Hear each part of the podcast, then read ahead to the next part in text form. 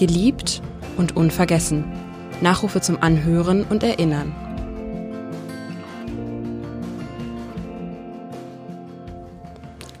Roger Cicero, einer der erfolgreichsten deutschen Jazz- und Swing-Musiker, begnadeter Sänger, großer Entertainer. Geboren am 6. Juli 1970 in West-Berlin, gestorben am 24. März 2016 in Hamburg. Wer war Roger Cicero? Wie war Roger Cicero? Darüber spreche ich heute mit Pianist Julia Wendt, über Jahrzehnte ein musikalischer Begleiter. Mein Name ist Jule Bleier. Lieber Julia Wendt, Roger Cicero und Sie kannten sich schon ewig, kann man sagen. Anfang der 90er Jahre haben Sie nämlich zusammen studiert am Jazzkonservatorium in Holland.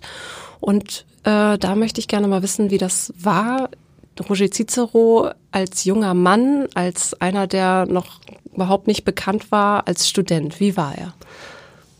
Ich habe Roger kennengelernt damals äh, während des Studiums als immer wahnsinnig fröhlich und, äh, und unheimlich gut gelaunt und war, hat immer äh, eine positive Ausstrahlung gehabt. Ähm, und er hat damals in einem ja, in, in so einem Haus in, äh, mittendrin, im, also wir, haben studiert damals in Holland, das ist bei Amsterdam, Hilversum heißt der Ort. Und Hilversum war der, der Ort, der so für die, die also die Medien- und Radio-Hauptstadt Hollands war. Und da waren eben auch äh, viele Orchester, die da fürs Radio spielten und dadurch war eben sehr viel Musik da auch und internationale Künstler, die da hinkamen. Insofern war es auch eine tolle Sache, dort zu studieren, weil man einfach viel Leute hatte, die von international, also von überall äh, herkamen und dort ähm, zu Gast waren und dann auch Workshops gegeben haben oder Konzerte. Und ähm, und in dieser, in diesem, in dieser Gemengelage sozusagen äh, haben Roger und ich damals studiert. Am Konservatorium für vor die Kunsten heißt das damals, hieß das damals, also Kunst, für die für die Künste, Musik. Lichte Musik heißt sowas wie leichte Musik, also Jazzmusik haben wir damals äh, studiert. Man musste aber während des Studiums auch immer, also ich zumindest immer Klassik spielen und so weiter. Und jeder musste sich dort ein, na, wie sagt man, so eine, eine Wohn, wie sagt so eine äh, wie sagt man, wenn viele junge Leute zusammen WG. wohnen? Eine WG suchen, genau. Und ähm, Roger wohnte in einer sehr berühmten WG. Berühmt deswegen, weil sie berühmt dafür war, jeden, nein, vielleicht nicht jeden Tag, aber zumindest jedes Wochenende eine Riesenparty zu schmeißen. Und die ganzen Studenten kamen dahin und ähm, Roger war mittendrin und mit mit anderen Leuten hat er dann haben die haben wir da eben gefeiert und ähm, haben Musik gemacht. Dann stand auch ein Flügel. Das war eine In der, in der Studenten-WG standen Flügel. Mhm, da stand ein, ein Flügel tatsächlich und diese WG war das hatte sich einmal, die Jungs, also sie sind auch sehr erfinderisch, ne? Wenn dann irgendwelche Flügel aussortiert wurden in der Hochschule, wurde der sozusagen einer von denen gleich da umdirigiert, sozusagen in diese WG.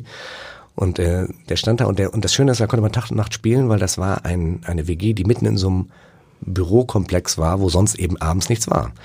Und insofern konnte man eben auch da die Partys feiern und und ähm, und ich weiß noch, dass Roger mich damals ansprach tatsächlich und sagte, ja, ich heiße, ich heiße Roger. Übrigens, mein Vater war Eugen Cicero und, und den habe ich ja immer schon wahnsinnig äh, geliebt. ne? Ein weltberühmter Pianist. ja, sein Vater war eben der Pianist Eugen Cicero, der der erste, sag mal, Crossover-Pianist eigentlich damals war, der äh, eine klassische Ausbildung hatte, war ja auch Rumäne und ähm, und dann eben den diesen, die, also den Jazz-Approach, also die Improvisation auch mit der Klassik zusammengebracht hat. Ne? Das meine ich mit Crossover. Und ähm, ja, das war, das war für mich ein Held. Und als ich dann sozusagen seinen Sohn kennenlernte, äh, sind wir natürlich sofort ins Gespräch gekommen. Ne? Und weil er hat ja auch viel mit seinem Vater damals noch zusammengespielt. Es gibt eine hinreißende Aufnahme, wo Roger mit äh, seinem Vater in einem Fernseh, äh, auf, bei einem Fernsehauftritt dann im Jazz-Standard singt.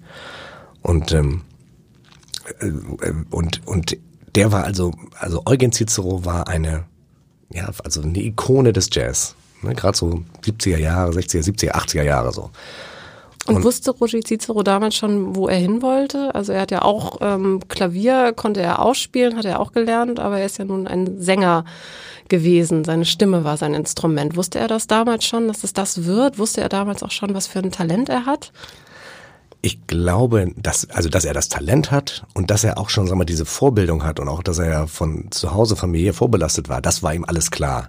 Dass er das auch beruflich machen will, das ist ja für jeden von uns in dem Alter immer so ein großes Fragezeichen gewesen. Denn wie will man davon eine Familie ernähren? Kommt man damit klar, wenn man Künstler wird? Ähm, wie, wie sieht das wirtschaftlich aus? Ne? Wie, wie, ne? so, wie, wie kann ich mich ernähren? Deswegen war das immer, es ist immer so eine, so eine Hängepartie, so eine, so ein, so eine schwebendes Verfahren gewesen. Das war jetzt gleich bei mir, ne? Also, dass ich mal davon später leben kann oder dass ich mal ähm, das als Hauptberuf mache. Das war mir ja, vielleicht Anfang des Studiums, dann wurde es mir langsam klar. Aber vorher wusste ich das auch nicht. Aber hätte Roger Cicero sich was anderes vorstellen können, außer Musik zu machen? Ich glaube nein. Also ich glaube, er ist auch einem Ruf gefolgt. Oder ziemlich sicher sogar, wir haben auch darüber gesprochen. Ähm, und wenn man diesem Ruf folgt und wenn man diesen inneren Wunsch hat, dann, äh, dann zieht man das auch durch. Und ich weiß, das Schöne an dieser Hochschule, wo wir zusammen studiert haben, war in der Klavierabteilung, aber genauso wie in der Gesangsabteilung, in der er war, waren viele verschiedene Lehrer, die alle auf ihre Art und Weise etwas ganz Besonderes waren. Ich weiß, einer, ein Sänger hieß Humphrey Campbell, das war ein schwarzer äh, US-Amerikaner, der dort unterrichtete, ähm, von dem Roger zum Beispiel diese Verzierungen gelernt hat, ne? diese, ähm, diese Adlibs und so, also alles, was sozusagen über der Melodie noch an Verzierungen äh, ist und so weiter. Da ist ja Roger der Meister gewesen. Und wenn man alte Aufnahmen anhört, merkt, er das, merkt man, dass er eher noch gerade und sehr schön, auch mit einem schönen Timbre sang. Ähm, aber sag mal, diese, dieses, dieses Virtuose in der Stimme, das hat er dort gelernt von, äh, es gab noch ähm, Deborah, ich weiß jetzt gar nicht, wie die alle hießen, Deborah, weiß nicht, ist Deborah. Ich habe da immer die, die, das Schöne war, ich habe immer die Klavierbegleitung gemacht, auch für die Stunden, in der Roger dann da gesungen hat. Ne? Und dann konnte man sich ein bisschen ein paar Gulden damals noch äh, dazu verdienen äh, als als Klavier, als Pianist, wenn man die begleitete. Ne? Das war also in der in der Stunde saß und sozusagen dann zu den Stücken, wenn wenn sie Unterricht gegeben hat, einfach das den Klavierbegleitung machte. Und ähm, und das war toll zu sehen. Ne? Auch erstmal, ich lernte viele verschiedene Standards kennen und es war toll zu sehen, wie auch in welcher Art und Weise der Unterricht gemacht wird. Also nehmen wir, also Humphrey war der war der König der Koloraturen sozusagen. Äh, Deborah hatte eine eine samtweiche Stimme. Dann gab es äh, Retje Kauffeld. Das ist eine ähm, eine holländische Sängerin, die auch sehr berühmt war, die auch hier im Bert Kempfert Orchester ähm, äh, viel gespielt hat und auch international. Ähm, die war eine entzückende Frau und man konnte eben von diesen Gesangsdozenten, und so habe ich es bei Roger empfunden, eine Menge mitnehmen. Also eine Menge lernen an ähm, professionellem Arbeiten und, ähm, und auch ganz individuellen Stärken. Und ähm, das Tolle bei Roger ist zu sehen, was er daraus gemacht hat. Ne? Also niemand ist von Anfang an gleich perfekt. Und, ähm, und man sah bei, bei Roger auch während des Studiums eine deutliche Entwicklung und deswegen hat er auch äh, das Studium ähm, äh, so gut abgeschlossen. Hat er denn damals schon seinen Stil gehabt? Also dieses äh, diesen Swing und hat er auf Deutsch schon gesungen? Also ich habe ihn damals gehört viel mit viel mit Swing, also mit diesen Jazzklassikern, ne? Jazzstandards. Das war es ja so die aus der Swing-Ära, ähm, dass er nachher auch so gut Soul sang und sein Paradestück ja ein Stück von Prince zum Beispiel. Ähm, das war damals, habe ich das noch gar nicht so richtig wahrgenommen. Das hat er dann hier ähm, entwickelt. Es gab in der Zeit. Und da haben wir uns dann auch viel wieder getroffen. Klar, wir waren ja Studienbuddies, ne, sozusagen. Und, und als wir dann beide in Hamburg wieder wohnten, haben wir uns natürlich auch häufig, sind wir über den Weg gelaufen. Das, wir waren ja auch in einer Szene drin, sozusagen. Und da hat er viel hier mm, im Angie's Nightclub. Es gab in, in, auf der Reeperbahn einen Club, der gibt's auch heute noch. Gibt's heute noch, ja. Gibt's heute noch, aber damals war eben Angie, das war ein ähm, New Yorker Transvestit, ähm, auch mit einem wahnsinnigen Charisma, auch mit einer tollen Stimme, muss man sagen, und, ähm, und einem ganz eigenen sehr, wie sagt man, sehr bunten Lebensstil. Ähm, hatte dort diesen Club, beziehungsweise Corny Littmann hat ihr diesen Club ähm, äh, anvertraut und sie hat es äh, toll gemacht, weil sie eben viele junge Musiker mit reingenommen hat, unter anderem Jean Roger. Und Roger war jeden Abend dort und hat mit der Band, mit der Hausband da gespielt und, und ich glaube, da hat er dann auch dieses Repertoire des, des, des Soul und auch so ein bisschen Top 40 ähm, aber mehr, die haben auch mehr so Soul Jazz, Jazz verwandte Musik dann da äh, gemacht. Und das war mal super voll. Das war richtig, also wie man sagen würde, eine richtige, lebendige, quicklebendige, ähm, prosperierende Subkultur. Ja, Sie haben gesagt, es ist nicht klar, kann man damit sein Leben mit bestreiten und äh, auch eine Familie mit ernähren. Ähm, es war ja für ihn auch ein, für Roger Cicero auch ein längerer Weg, bis er so bekannt geworden ist, natürlich. Er hat ähm, glücklicherweise den Weg nach Hamburg gefunden, eben in Andy's Nightclub, da kommen wir auch gleich nochmal drauf. Aber er hat vorher eben auch, er war äh, Gastsänger bei vielen Gruppen, unter anderem bei der Jazzkantine, er hat sein eigenes Quartett gegründet und äh, tingelte dann eben so durch die Clubs und äh, schlug sich wahrscheinlich so durch, wie man sich das vorstellen kann. Und dann im Angie's Nightclub, da ähm, ist etwas passiert oder da, als ähm, ihre Band ihn da gesehen hat, kam die Idee für einen gemeinsamen Auftritt. Und das war so ein Wendepunkt, oder? Ja, ich will das jetzt gar nicht so hochhängen. Äh, meine, meine Rolle in dieser ganzen äh, Sache ist, ähm, es war eine ein, ein Zusammenkommen vieler verschiedener glücklicher Umstände. Also einmal muss man wissen, klar, äh, Roger hat viel ähm, gespielt, hat versucht, eigene Projekte auf die Beine zu stellen mit einer kleinen Band und so. Es ist aber heute sehr, sehr schwer, das kann mir kann jeder nachvollziehen und auch jeder, der Musik macht, da überhaupt irgendwie einen Fuß in die Tür zu kriegen, da eine Aufmerksamkeit in der Öffentlichkeit zu, äh, zu bekommen. Und er hat natürlich auch da, ist er, also er hat wirklich Staub gefressen. Ne? Aber das haben wir ja auch, habe ich ja auch. Ich bin durch die kleinen Clubs. Das Gute war, ich konnte mal alleine spielen. Das heißt, ich war sehr viel flexibler. Ich konnte, äh, ich habe mir 50 und 100 Marksweise, habe ich mir Nächte um die Ohren geschlagen. Es hat mir auch viel Spaß gemacht. Also das klingt jetzt so, ne, nach dem Motto, als hätte ich das gemusst. Das war mein Leben. Das wollte ich auch. Und am Ende war es auch viel Geld. Ne? Wenn ich nachher, was ich 1000 Mark hatte, am Ende des Monats war das ey, großartig. Da konnte ich meine Wohnung von bezahlen, da konnte ich mit Sprit von bezahlen, so konnte ich wieder rumfahren. Und das war, ähm, ich war auch der Einzige, der während meiner Geschwister, ich, und ich habe acht Geschwister tatsächlich, äh, der von meinem Vater keine, keine Unterstützung äh, haben äh, brauchte. Ich habe gesagt, nee, ich komme selbst zurecht. Ich, hab, äh, ich, ich spiele viel bei Hochzeiten, Geburtstagen, aber auch in Jazzclubs und so weiter. Und bei Jazzclubs, Jazzclubs gibt es noch am wenigsten Geld. So, und, ähm, und so ist es Roger auch gegangen. Und dann hat er bei Angie's Nightclub, hat er so, und die wurden auch lausig bezahlt. Ich weiß gar nicht, was haben die gekriegt? Eine warme Mahlzeit, was zu trinken abends und, äh, und weiß ich, 50 Euro, 50 Mark oder sowas an, an so einem Abend, maximal. Also das war echt wirklich, ne, dann, dann die ganze Band, das musste auch bezahlt werden. Ähm, ich glaube, da ging es mehr ums Dabeisein ähm, und innerhalb dieser Subkultur ähm, stattzufinden und auch, weil es auch Spaß macht. Und man muss sagen, ich glaube, ich erzähle oder ich verrate nicht zu viel, ähm, wenn ich sage, dass er eben auch eine Nachteule war und dann eben auch gerne mal was getrunken hat. Ne? Das war schon während des Studiums so.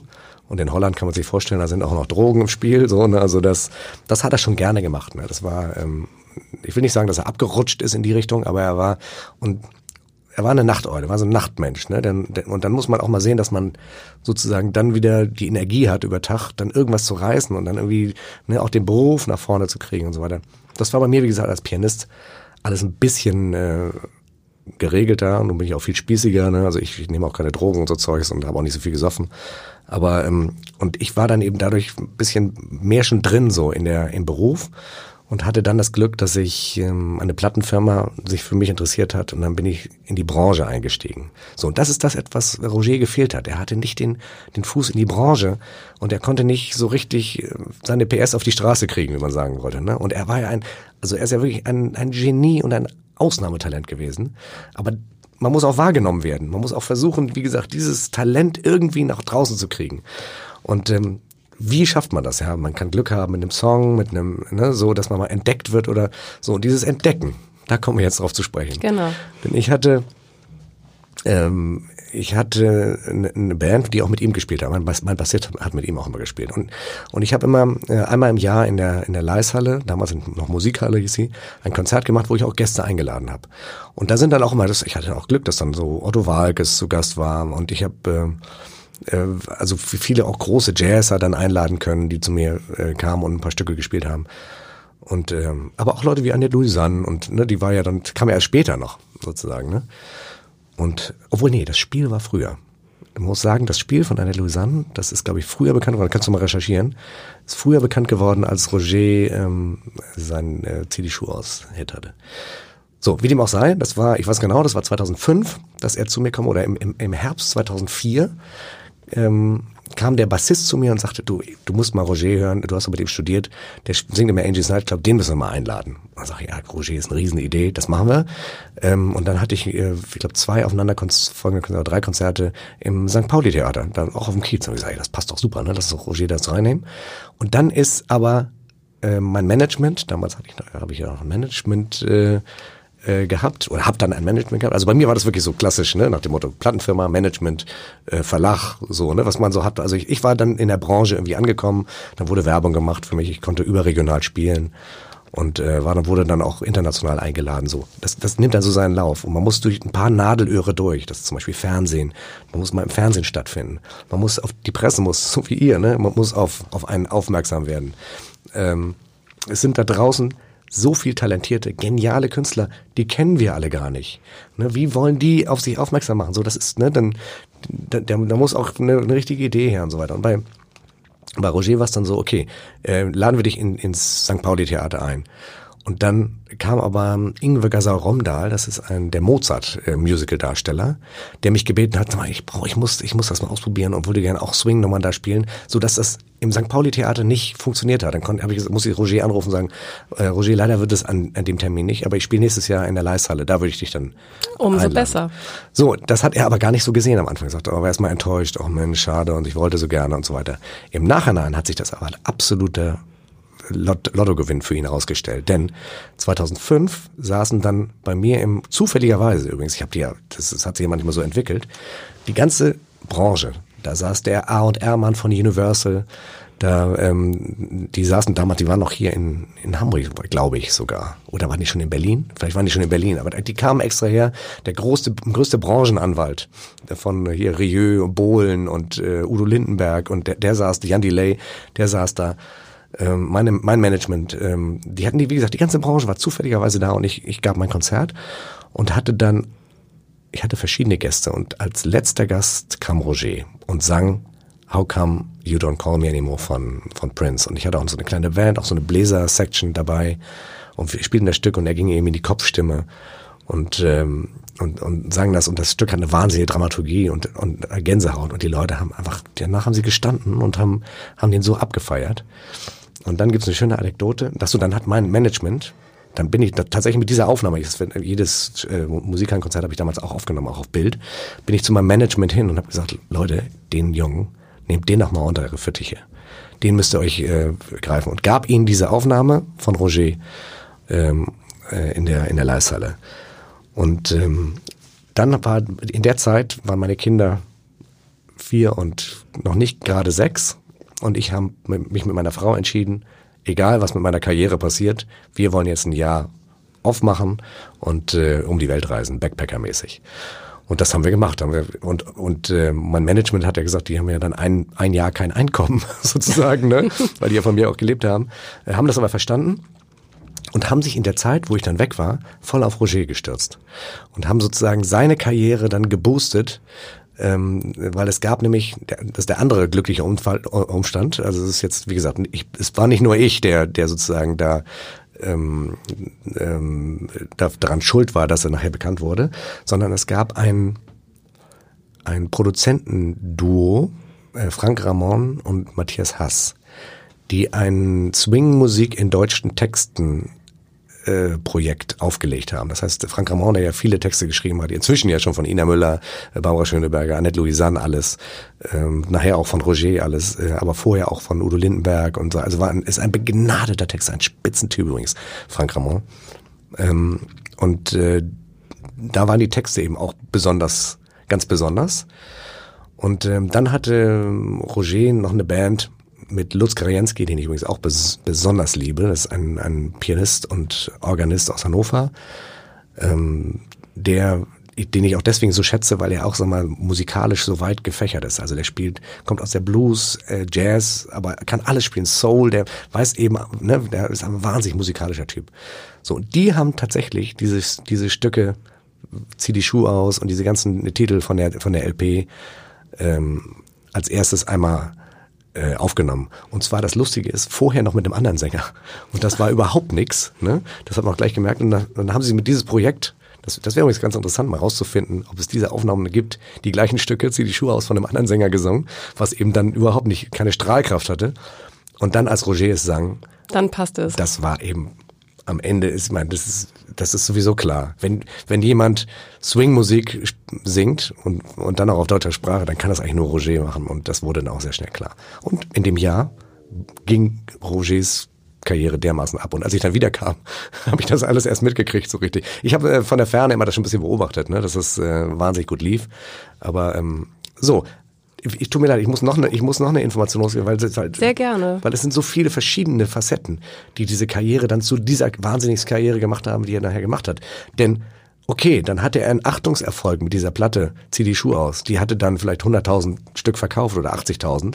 Äh, das war am Anfang noch nicht so viel. Und dann hatte meine Managerin Karin Heinrich damals die geniale Idee, die von allen Leuten ähm, als, als äh, Unsinn abgetan wurde und, und jeder gesagt hat, das ist, das ist das Karriereende von Roger, wenn du das machst.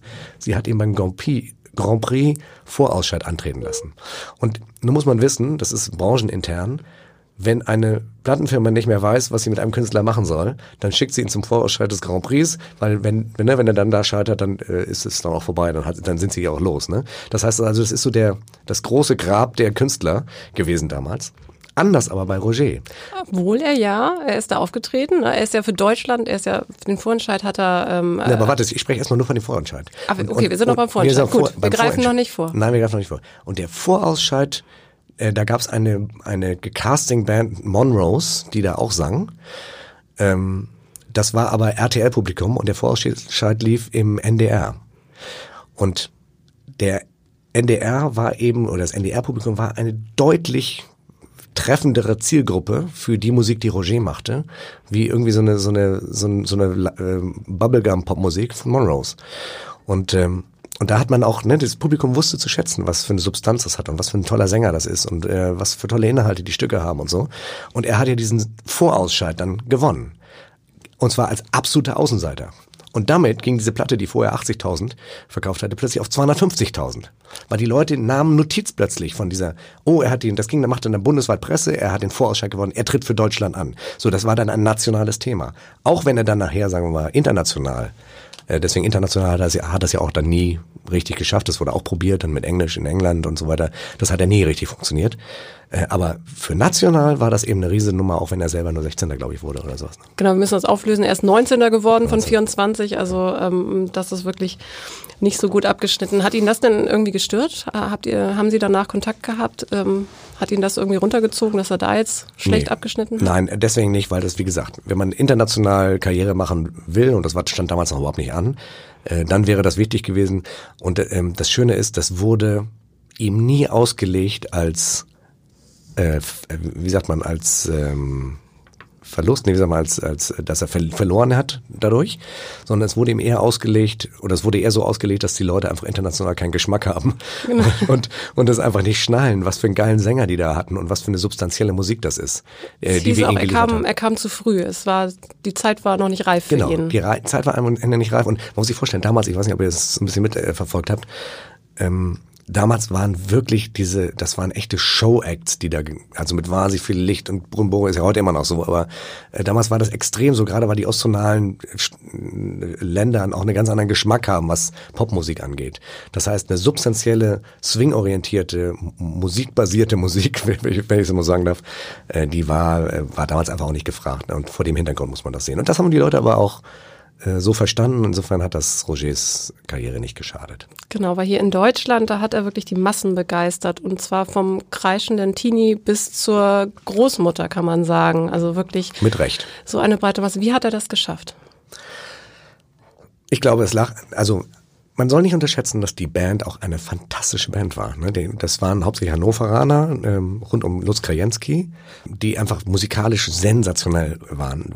Lutz Krajenski sehr offen, wie habe ich gesagt, toller Pianist, auch ein Frontmann. Also der konnte auch vorne Gas geben. Das war nicht nur einer, der sagen wir, im Hintergrund saß und, und begleitet hat, sondern der konnte auch vorne, wenn, wenn Roger mal eine kurze Pause machte, konnte er eben auch mal übernehmen. Das heißt, das war auch dadurch echt ein Live-Act. Und äh, Roger hat es auch gut gemacht, vorne auf der Bühne, hat moderiert, hat seine, ähm, ne, die hatten ein ganz klares Konzept, dann mit seinem Hut und so hat er keine Haare mehr, genau wie ich. insofern hat die Mensch, Mensch mit dem Hut aufgesetzt, damit er ein bisschen jünger wirkt. Und ne, insofern hat er also ne, hat so ein Mainstream-Publikum voll erreicht äh, mit den Dingen und auch vor allen Dingen mit den Themen, die er besungen hat die Themen, genau. Ähm, das ist auch viel, äh, er wurde ja auch mal als Macho betitelt und äh, aber die Themen. Echt? Nee. Wer, weißt du, warum wer, wer der Macho ist? Der Macho ist der Texter.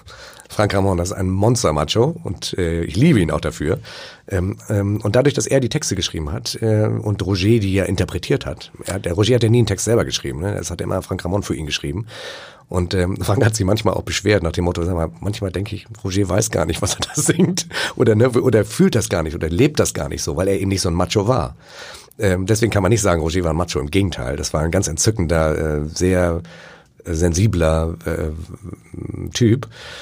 Ähm, aber er hatte eben diese Themen, ne? so mit ich fahre Auto wie ein Wilder oder ich äh, ne, ziehe die Schuhe aus, wie gesagt, ich fühle mich eigentlich als als äh, so, also. Genau, deswegen auch sein erstes Soloalbum Männersachen, der Titel. Ja. Es folgten noch ganz viele und zwar äh, in den nächsten acht Jahren hat er fünf Alben rausgebracht, also wirklich Wahnsinn. Er hat Abstecher ins Fernsehen gemacht, unter anderem bei der Vox-Reihe Sing meinen Song, das, äh, wo immer Tauschkonzert gemacht wird. Er hat sogar geschauspielert, er hat einen Film mit Heike Makatsch gedreht, Hilde, er tourte wie wild, er hat den Fansong zu einer Fußball-Europameisterschaft geschrieben und dann kam ein Tiefpunkt, ein akutes Erschöpfungssyndrom 2015. Und ähm, er hat, da müsste er eine Auszeit nehmen, ähm, hat sich aber berappelt, hat auch immer wieder gesagt, mir geht's gut, das war ähm, was Körperliches, ich habe da was verschleppt. Und nur ein Jahr später aber ist es dann eben so gewesen, dass er mit nur 45 Jahren gestorben ist. Äh, und zwar an einem Schlaganfall beziehungsweise an einem Hirnschlag. Ähm, ist es so, dass er das irgendwie geahnt hat, dass ihn sowas eilen könnte, weil sein Vater, den wir auch angesprochen haben, eben auch an derselben Krankheit gestorben ist. Hat er das vielleicht irgendwie geahnt und hat er deswegen so alles mitgenommen und alles gemacht und sich keine Pause gegönnt? Ich glaube, das schwang nicht mit, weil ähm, man muss man muss ja wissen, er ist relativ, er hat relativ spät Karriere gemacht. Das heißt, er war 35, 36, als als die Karriere losging und ähm, und hat dann einfach die die Zeit auch genossen, einfach viel zu tun zu haben, viel auf Achse zu sein, viele Alben zu machen, viele Projekte anzunehmen. Ich glaube, das, guck mal, man ist ja in der Blüte seines Lebens in der Zeit. Ne? Also er hatte auch Energie und, und er trank nicht mehr, machte viel Yoga, achtete auf seinen Körper, ähm, war wahnsinnig dynamisch, wahnsinnig fit auch. Und ähm, Insofern äh, konnte er diese ganzen Projekte annehmen. Übrigens, dieses Sing My Song ist, äh, ist, hat er auch deswegen gemacht, weil äh, Xavier Naidoo, der ja auch ein, sozusagen damals noch der Host war dieser Sendung, äh, ein Riesenfan ist von Roger. Und ähm, zu Recht. Ja, natürlich. Und der sagt eben so, so eine Sänger. Und wenn ich mal, wenn es einer beurteilen kann, ich bin nur kein, kein Sänger. Ich, ich, ich fand das auch immer toll. Aber wenn Xavier das sagt nach dem Motto, ähm, ähm, das ist ein Ausnahmetalent, ich meine, dann kann man schon, kann man, dann kann man dran glauben. Ne? So und ähm, ich glaube nicht, dass er jetzt deswegen alles mitgenommen hat. Er hat alles mitgenommen, weil er nicht, weil er eine Todesahnung hatte, denn wenn er das gehabt hätte, dann hätte er sich noch, hätte er, ne, wirklich, dann hätte er wirklich anders die Dinge gecheckt und hätte sich vielleicht noch mehr Zeit genommen. Ähm, aber er war dann in der Branche und klar wird man auch ein bisschen vor sich, vor, also die Branche treibt einen auch vor sich her sozusagen ähm, weil dann immer das Projekt kommt und das und dann hat der noch die Anfrage und dann ist es auch oft so, dass man auch Dinge absagen muss und es fällt einem aber schwer, so einen Titelsong der Europameisterschaft abzusagen. Insofern macht man es dann nicht.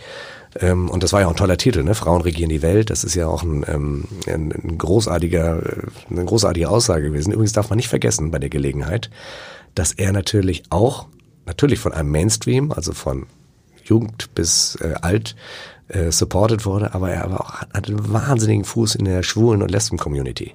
Die haben ihn geliebt und auch zu Recht natürlich, weil das sind auch dis distinguierte, intellektuelle, äh, sehr sensible Menschen, die, ähm, die das eben auch zu schätzen wissen, was er für ein, für ein Genie war. Und aus der Ecke hat er immer wahnsinnig Support.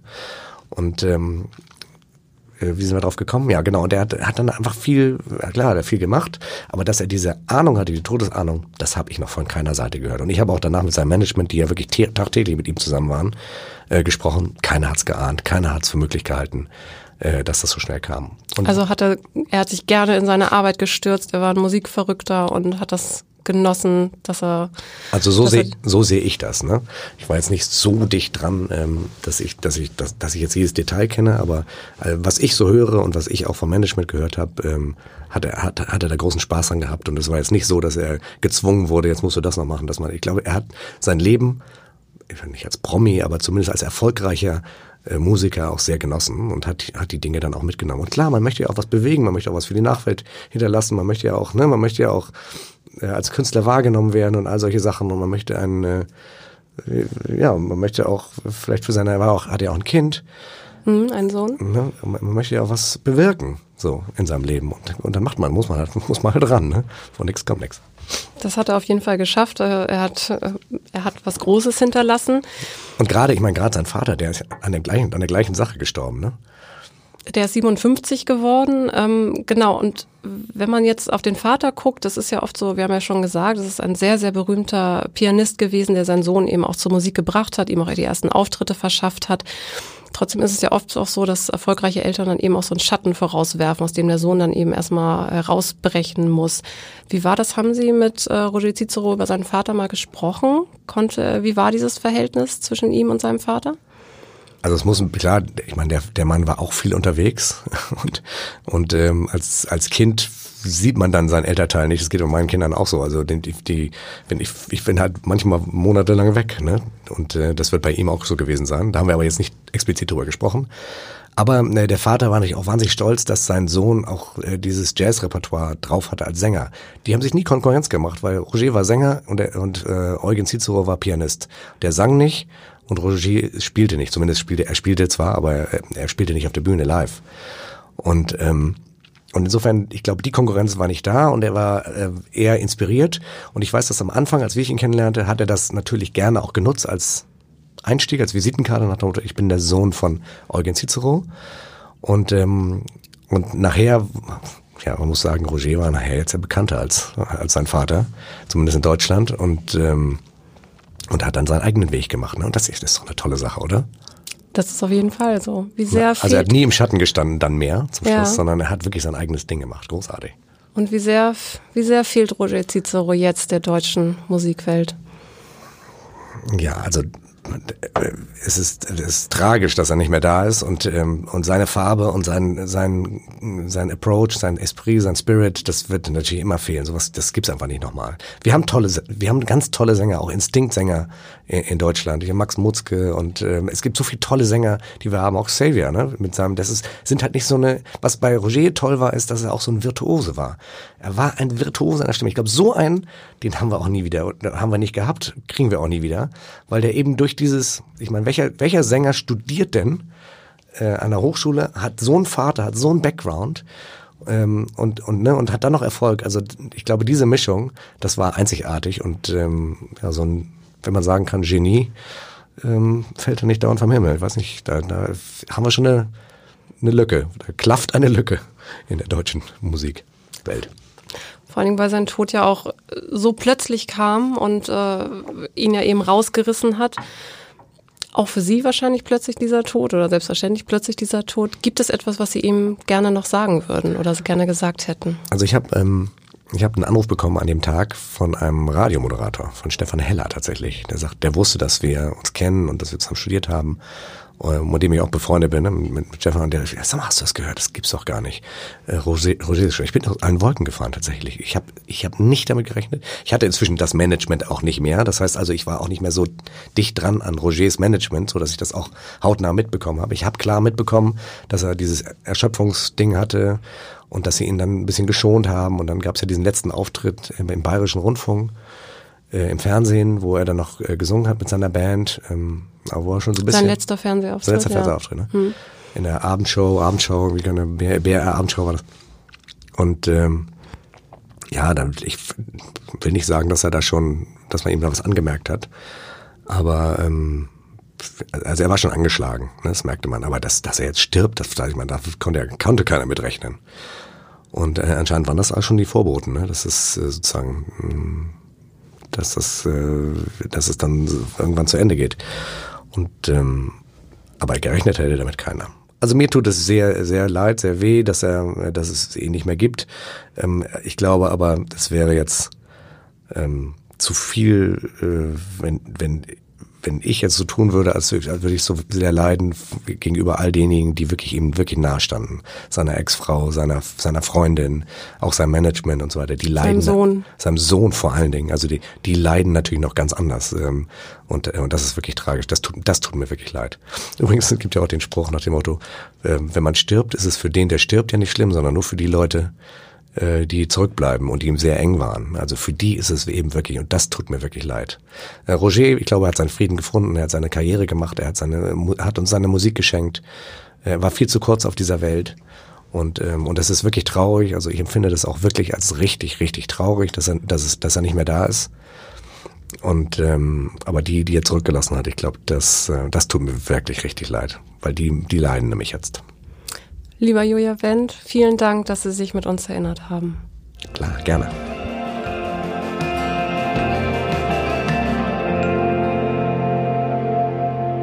Weitere Podcasts des Hamburger Abendblatts finden Sie auf abendblatt.de slash podcast.